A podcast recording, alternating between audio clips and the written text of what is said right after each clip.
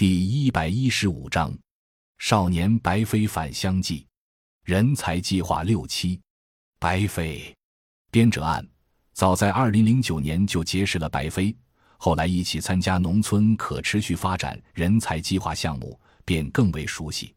白飞是一个九零后，一九九一年出生，是家中最小的孩子，但受姐姐的影响，初中毕业的时候就参与了乡建工作，算是一个老乡见。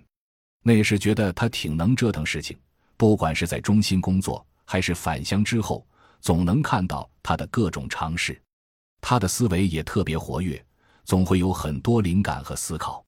实践启蒙。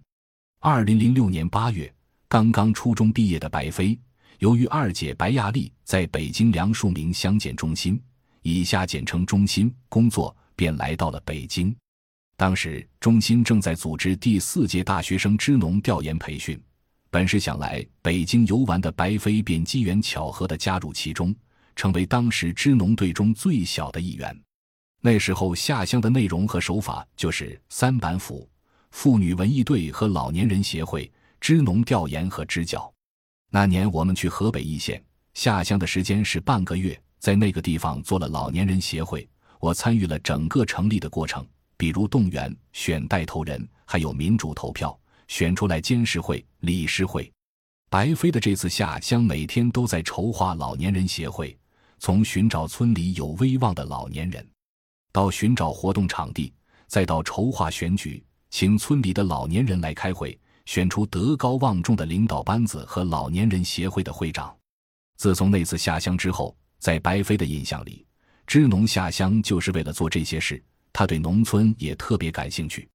当时中心有一套下乡工作红宝书，其中介绍了老年人协会的作用，让老年人老有所乐、老有所养、老有所依；妇女文艺队能缓解农村的矛盾；合作社是统购统销，可以降低生产和生活成本。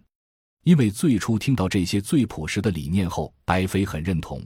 就想着要把这些事情带到自己的村里去做。这可能就是后来白飞选择返乡的一颗种子，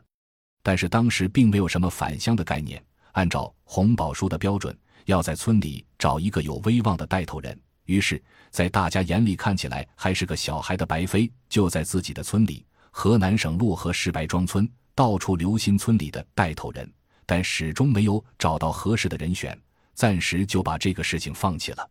但之后，他在高中求学的日子里。几乎每个寒暑假都会跟随中心的支农队伍下乡，乡村建设这件事就和白飞联系上了。